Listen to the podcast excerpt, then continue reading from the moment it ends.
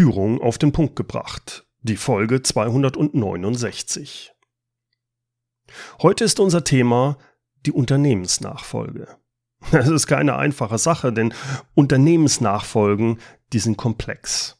Dabei sind juristische oder steuerliche Probleme nur die Spitze des Eisbergs. Der Fortbestand des Unternehmens, der ist meist eher durch eine Vielzahl von emotionalen Fallstricken gefährdet. Was es bereits im Vorfeld, also Jahre vorher da zu beachten gilt, darüber spreche ich heute mit dem Unternehmer und Nachfolgeexperten Rainer Krumm. Bleiben Sie dran. Willkommen zum Podcast Führung auf den Punkt gebracht. Inspiration, Tipps und Impulse für Führungskräfte und Unternehmer.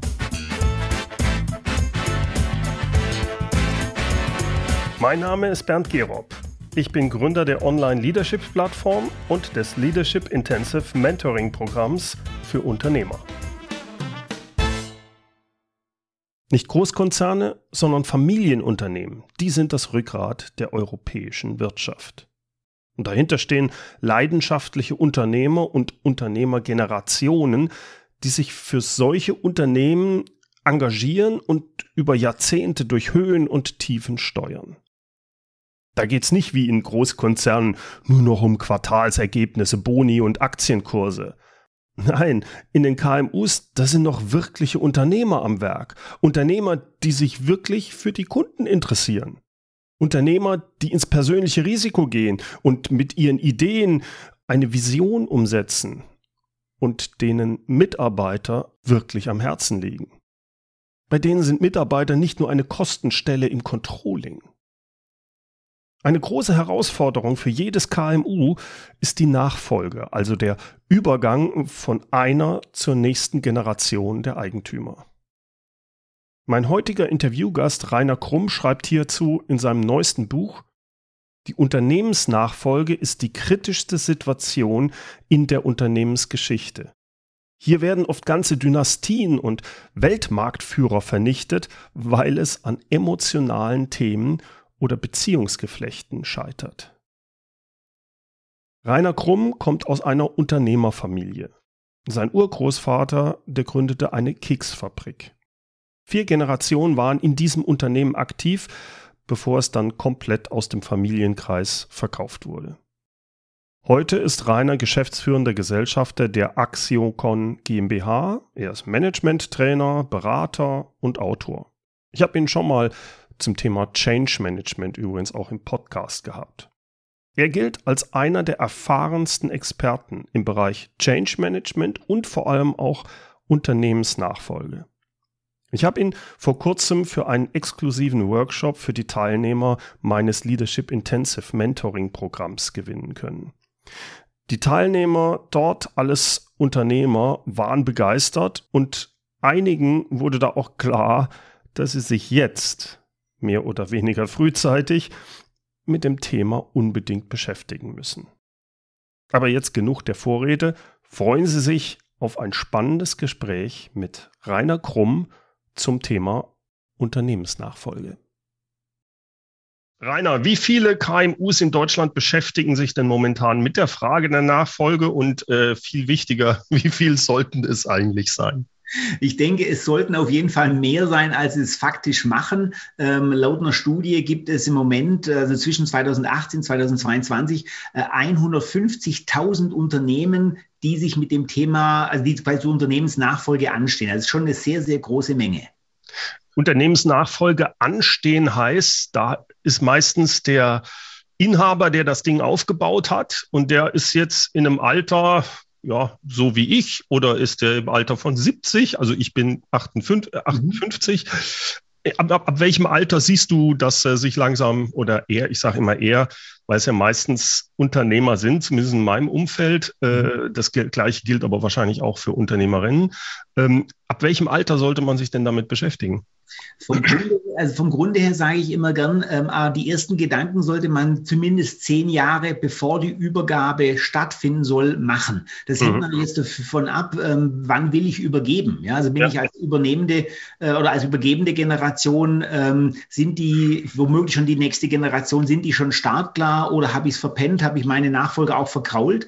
Ähm, aber die Bandbreite ist wirklich von äh, auch Leuten, die sagen, ich möchte was ganz anderes machen äh, und sind vielleicht noch relativ jung, bis hin zu fast 80-Jährigen, ähm, die langsam mal drüber nachdenken. Also das ist auch mein, äh, äh, ja, mein Gefühl, wenn ich mich mit Unternehmern unterhalte, dass die meisten es viel zu spät sich damit beschäftigen. Definitiv, ja. Mhm. Was sind denn so typische Varianten, wenn wir über eine Unternehmensnachfolge sprechen? Ich meine, das eine ist, dass man es an die Tochter oder den Sohn weitergibt, aber es gibt ja auch noch andere äh, Spielarten. Wie, wie sehen da die Varianten aus? Also vom, vom Grund her gibt es, ich sage mal, fast vier, vier Klassiker. Ähm, der, der erste Klassiker ist, ist meistens das meiste. Es wird innerhalb der eigenen Familie weitergegeben. Das kann Tochter, das kann Sohn, das kann aber auch Neffe äh, oder, oder Enkel oder sowas sein. Äh, die zweite Variante ist, äh, man ähm, über übergibt die Organisation quasi an äh, Mitarbeiter, die schon lang in der Firma sind, also klassischerweise Bereichsleiter oder schon ähm, äh, bestellte Geschäftsführer. Die dritte Variante ist, man äh, holt sich extern jemand, der die Firma quasi kauft oder übernimmt. Und die vierte Variante, die ist durchaus auch in Betracht zu ziehen, äh, wenn man sich zum Beispiel überlegt, macht es Sinn, die Firma vielleicht einfach auch zu schließen. Die ist nicht mhm. schön, der Gedanke, aber das kann durchaus sein, wenn es vielleicht der, der, Markt hat sich komplett verändert oder ähm, es ist vielleicht auch nicht übernahmewürdig, ähm, das Unternehmen, ähm, aber das ist natürlich dann schon der harte Schnitt.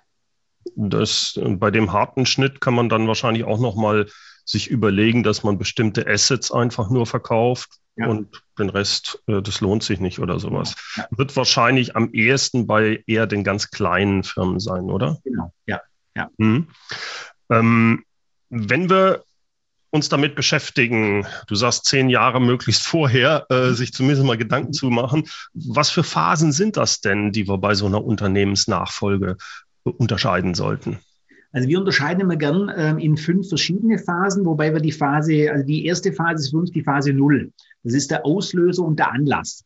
Ähm, das ist zum Beispiel eine Sache, wo ich sage, Mensch, jetzt bin ich vielleicht 60 geworden oder äh, meine Kinder sind am Ende des Studiums oder äh, ich habe eine schwierige gesundheitliche Prognose bekommen. Mhm. Das heißt, ich mache mir einfach mal Gedanken, ähm, warum findet dieses Thema überhaupt statt? Ja?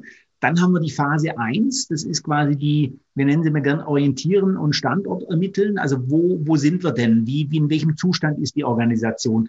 Wie sind die Prozesse definiert? Gibt es die überhaupt? Was wir häufig eben feststellen, dass gerade bei eigentümergeführten ähm, Unternehmen die Prozesse oft extrem über die eine Person laufen und damit ist sie eigentlich noch nicht übergabefähig. Mhm, mh, mh. Die Phase zwei ja. ist dann quasi Route planen und Etappen festlegen. Da kommt dann auf jeden Fall auch, ähm, kommen beide ähm, Generationen quasi ins Spiel rein.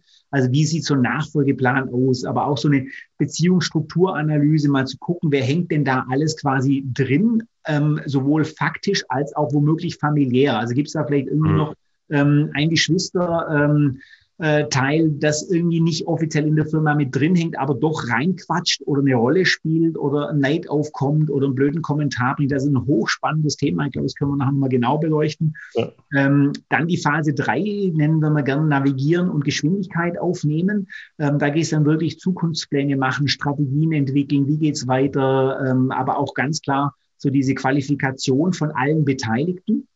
Also auch vielleicht bin ich äh, ausgebildeter Ingenieur ähm, als Übernehmender, aber es gibt vielleicht noch ein paar kaufmännische Dinge, von denen ich bisher keine Ahnung hatte. Ja, oder ein paar arbeitsrechtliche Dinge. Das sind ja manchmal so, so, so Nebenschauplätze, die man gar nicht auf dem Radar hat.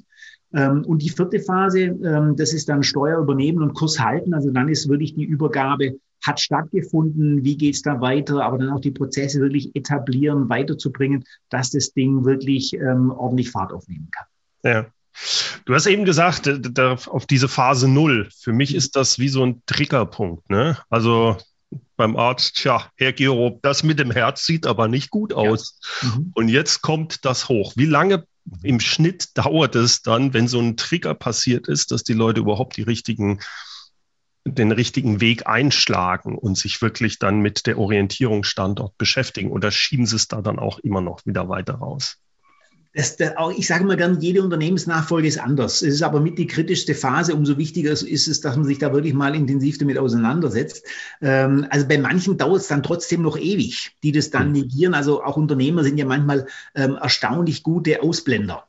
Ja, ja. Also gerade so gesundheitliche Zustände von, von so Hardcore-Unternehmern, das ist ja oft manchmal auch ziemlich, ziemlich hart, wo man sagt, so, also Gesundheitsbewusstsein haben die gar nicht. Ähm, oder die halt denken, ja, meine Firma ist so in einem super Zustand, der Junior kommt dann schon und übernimmt es, der ist doch dankbar. Ähm, ich hatte neulich einen Unternehmer, der sagte, meine Firma hat Renovierungsstau, ich muss die Firma hübsch machen, dass der Sohn überhaupt kommt. Ja? Also auch das okay. natürlich hochspannend, ja. Oder ähm, wie ist die neulich mit, mit Architekturbüros eine spannende ähm, Diskussion gehabt, äh, wie ist da die nächste Generation? Gibt es da vielleicht auch Schwiegerkinder, die quasi damit mhm. reinkommen? Ähm, und äh, auch je nachdem natürlich, welche Rolle hat denn auch die, die Organisation und natürlich speziell die handelnden Personen. Ja.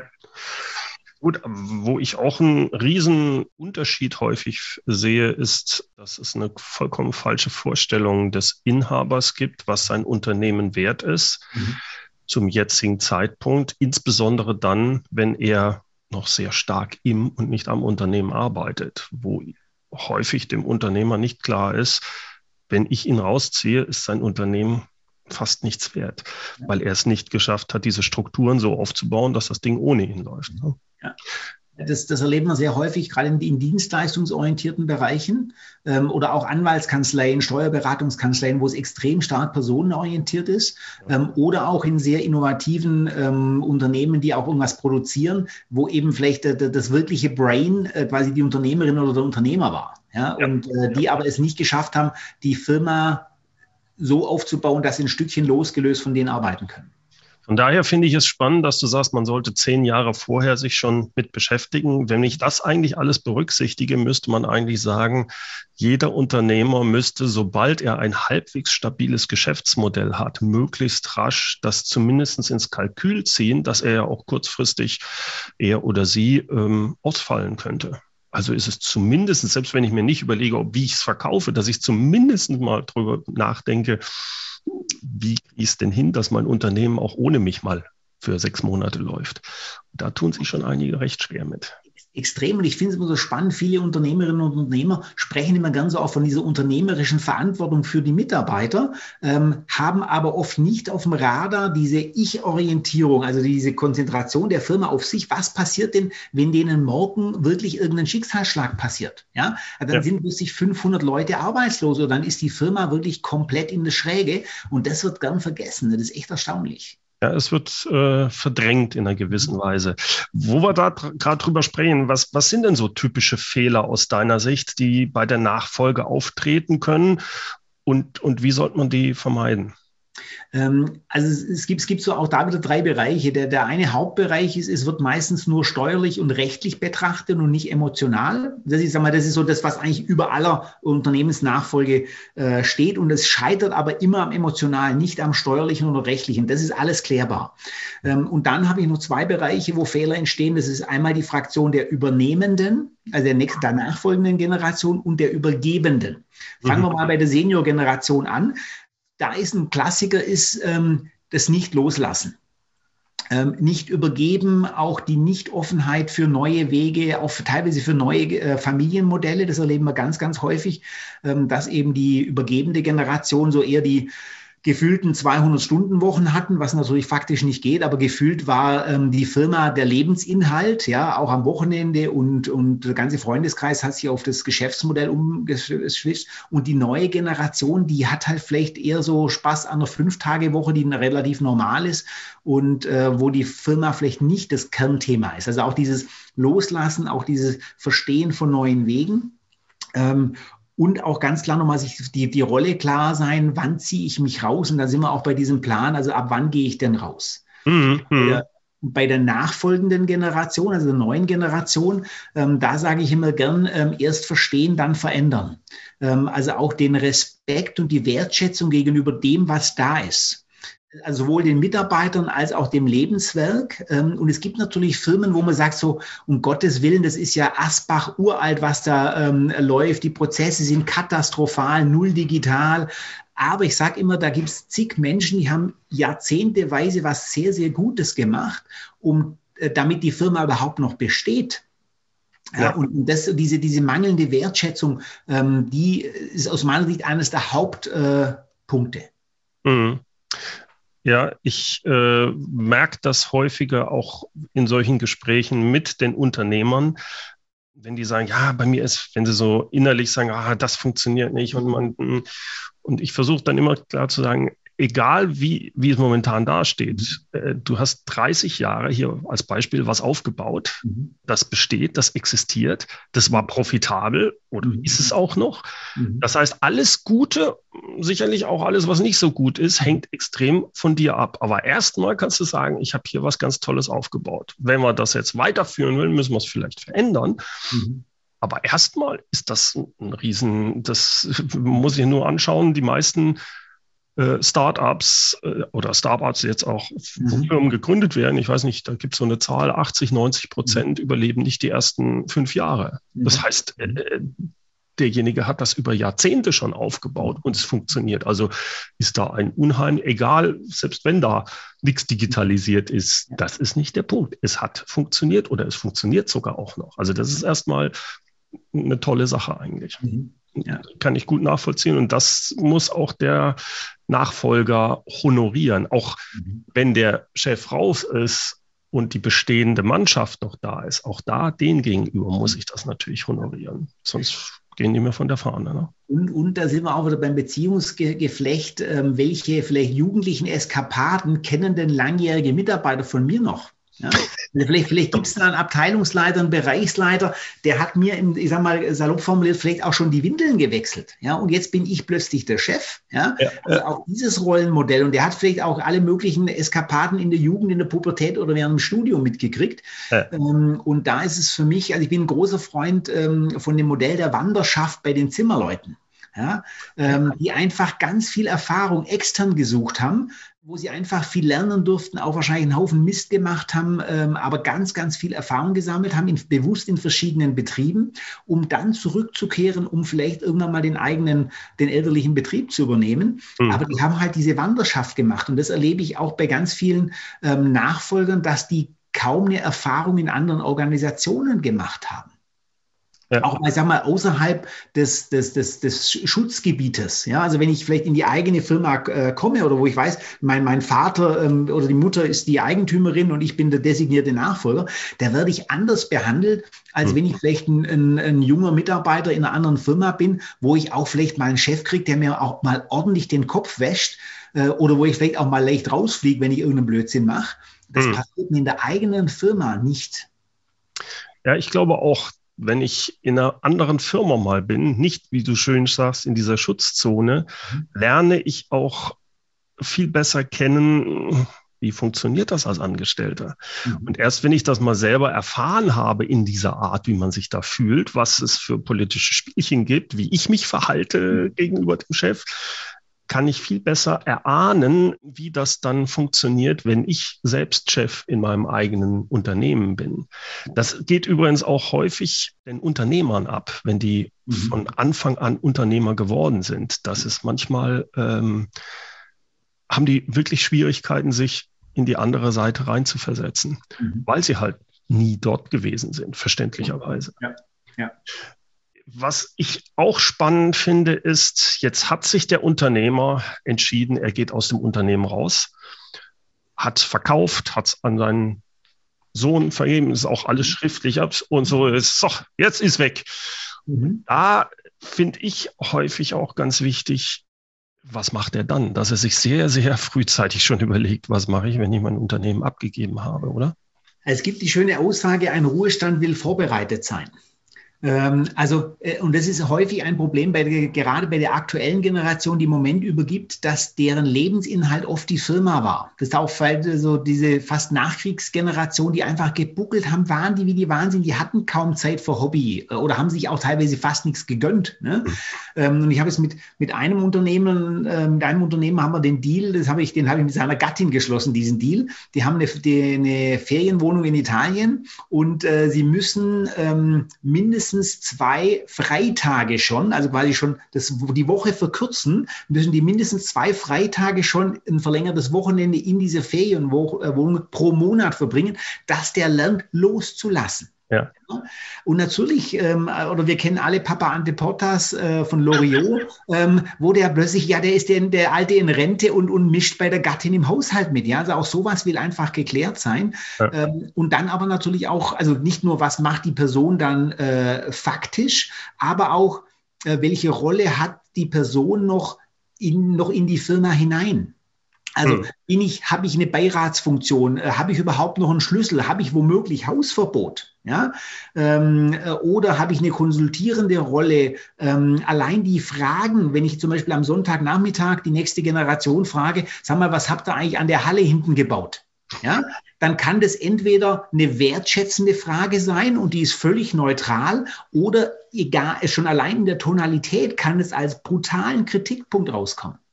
Ja, und sowas will einfach definiert sein. Also schweigen wir so ein Thema tot oder bitte nur einmischen auf Bedarf oder bitte bleib da und sei bitte mein Berater. Ähm, das hängt natürlich ganz stark von der Persönlichkeitsstruktur der beiden äh, zusammen, also übernehmende als auch übergebende Generation. Aber auch das will unbedingt geklärt sein. Und das ist kein steuerlicher und kein juristischer Aspekt. Absolut. Also ich habe in meiner Zeit, als ich angestellter Geschäftsführer war und ein Servicegeschäft weltweit aufbauen mhm. sollte, haben wir auch kleinere Firmen gekauft in mhm. Brasilien, in ja. Australien. Und das die größte Herausforderung da ist dann, äh, jetzt hat man ein 30-Mann-Unternehmen, der Inhaber hat, das ist ja immer so, so eine Earn-out-Phase, so zwei Jahre ist der dann noch mit dabei.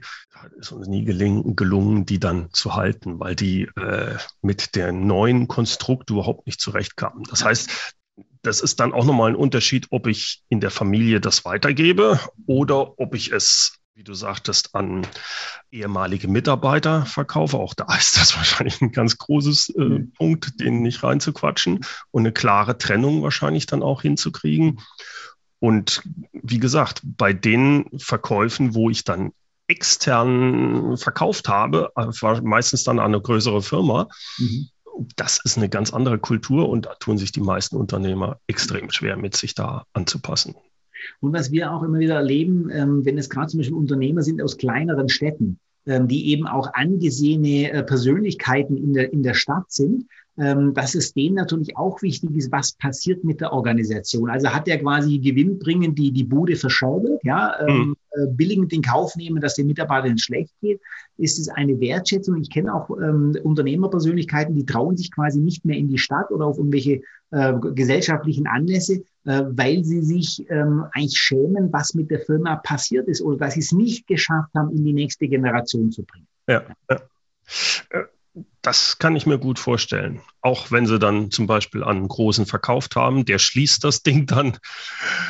Das ist richtig heftig. Das heißt, all das gilt es vorher sehr genau sich klar zu machen, wie verhalte ich mich, was sind meine Werte, was, wie, ja. wie kriege ich das hin.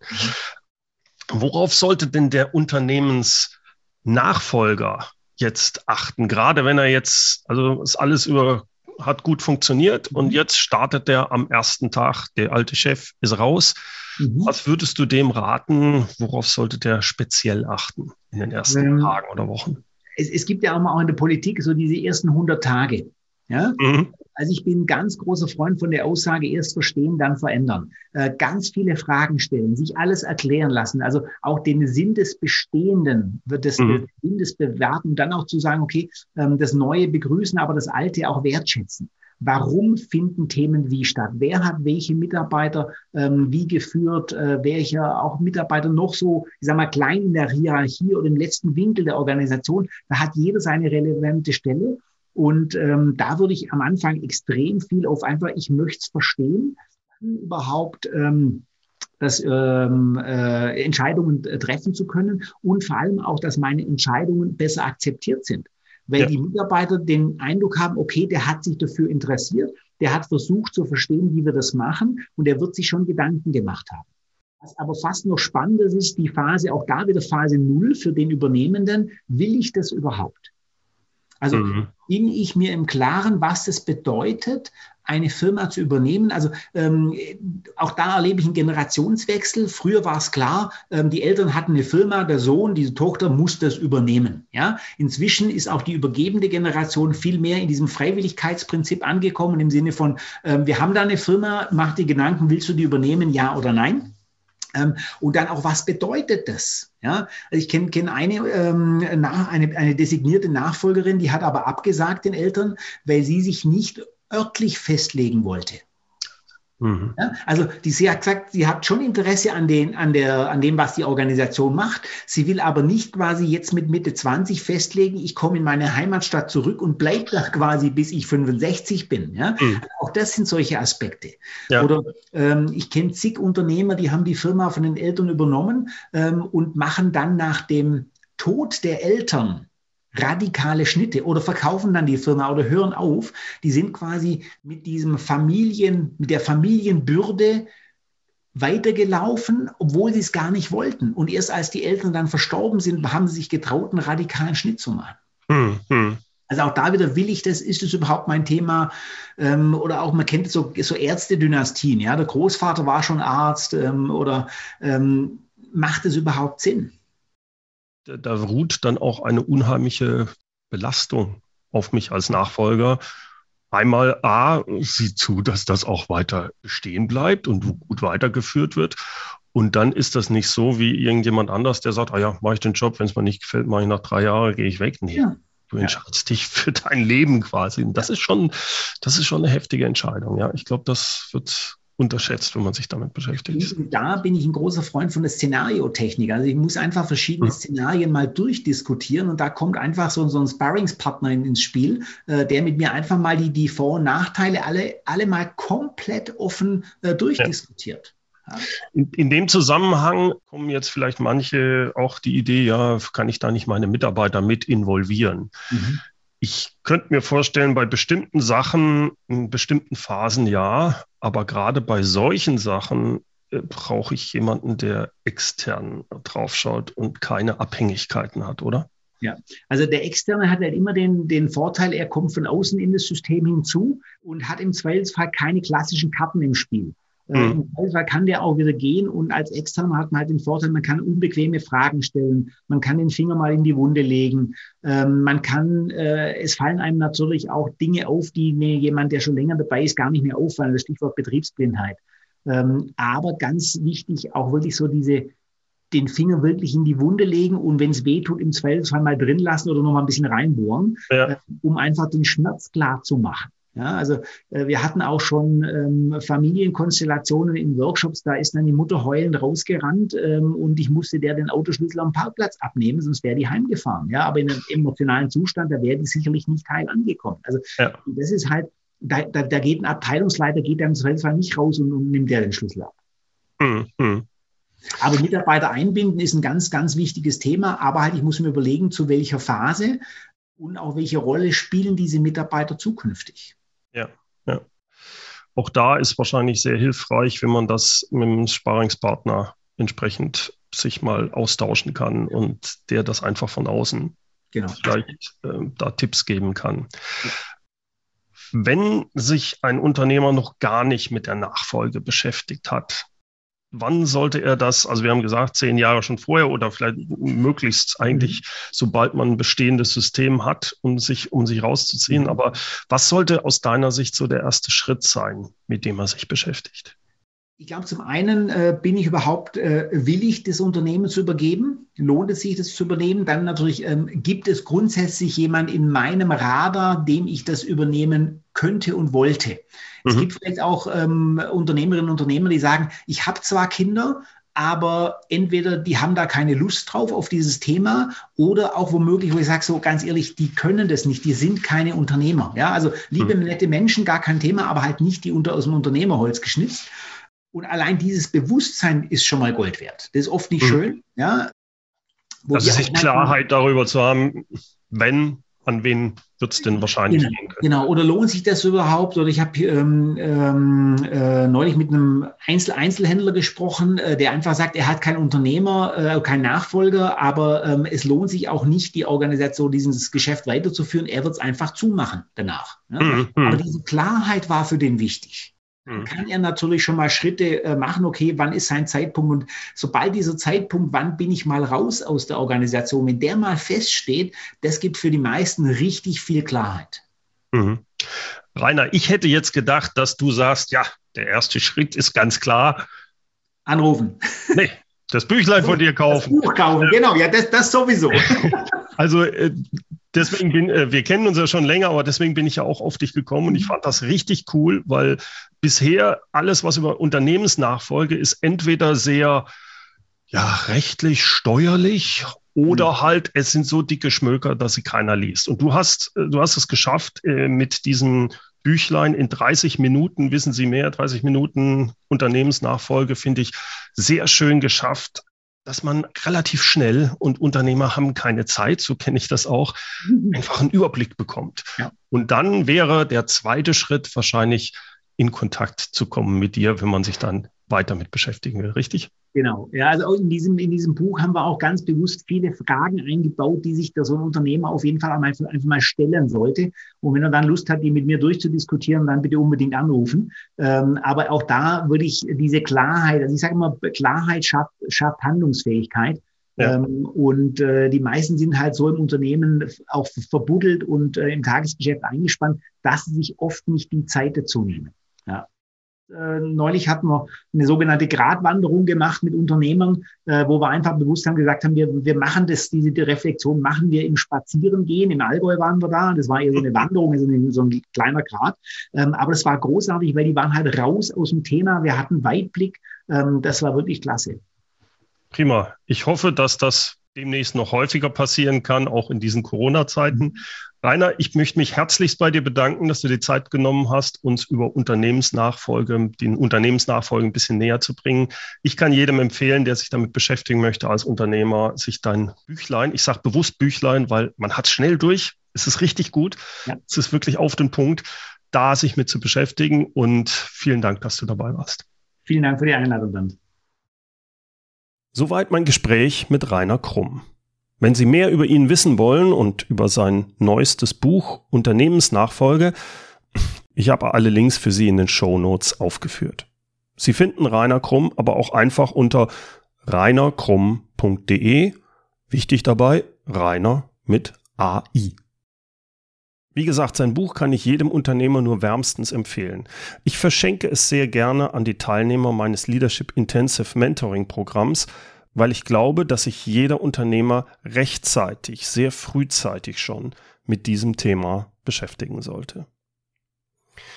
Die Shownotes gibt's wie immer unter www.mehr-führen.de Schrägstrich Podcast 269. Führen mit UE. Zum Abschluss darf unser inspirierendes Zitat nicht fehlen. Es kommt heute von Georg Foster. Wie schnell endlich stürzt unter einem Nachfolger das bodenlose Gebäude zusammen, welches sein größerer Vorgänger zu rasch und prunkend mehr zu den Zwecken seiner eigenen Fantasie als für die Dauer aufgetürmt hatte. Herzlichen Dank fürs Zuhören.